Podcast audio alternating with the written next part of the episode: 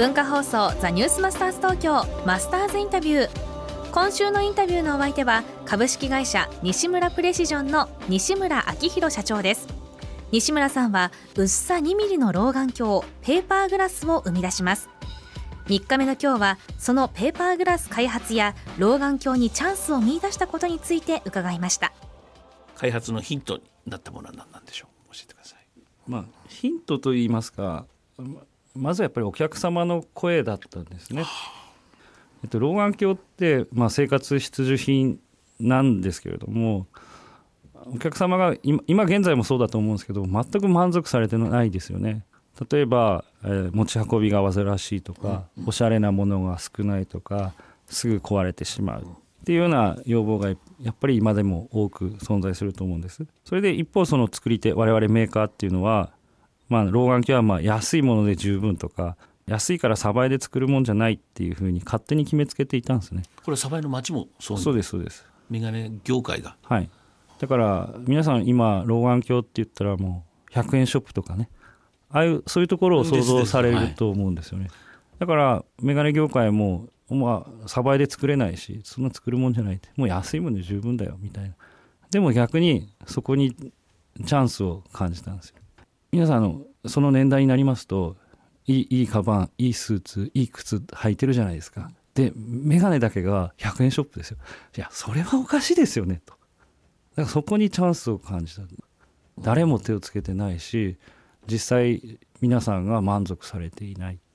今皆さんが困っていることを解決するだけじゃなくてその老眼鏡の価値観とかライフスタイルをまあ革新できるっていうものだと思っていたんですよね。その中でも特にこだわったポイントっていうのはありますか？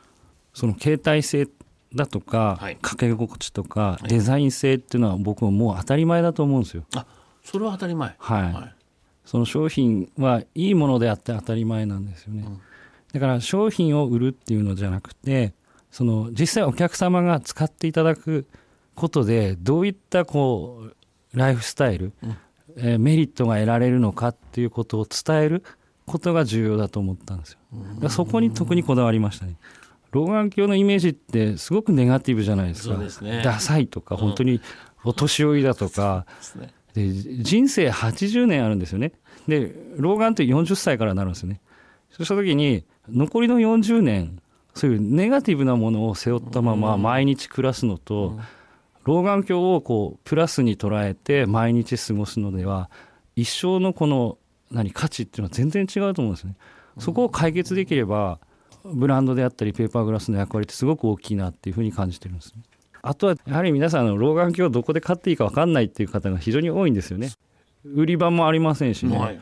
百貨店にすらないでしょ。ないです。百貨店にはそのサングラスの売り場あるけど老眼鏡の売り場ないんですよ。生活必需品なのに。あれなんでなんですかね。いやそれだけのいやそうそれだけ価値のある商品が今までなかったことなんですね。でも売り場がないっていうことはお客様は迷うんですよ。どこで買っていいか。で100円ショップの老眼鏡もいいですけども100円ショップ行っても誰も接客してくれないでしょ。老眼鏡って皆さん失敗してもいいお買い物しかしてないんですよ。だからワクワクして買うとか満足して買うっていう売り場は世の中に一切ない。それもおかしいなって思ったんです、ね、おかしいですよ。だからそれを作りたかったんですよということでショッピングってやっぱりワクワクする。ワクワクしますね。これ買いたいって思えるもの、うん、え老眼鏡は100円ショップでいいんだ。そのやっぱそこの用意ドンを変えたっていうのがやっぱすごい西村さんのねすごいとこだよね。このマスターズインタビューはポッドキャストでもお聞きいただけます。ザニュースマスターズ東京番組ホームページをご覧ください。明日も株式会社西村プレシジョンの西村明宏社長にお話を伺います。マスターズインタビューでした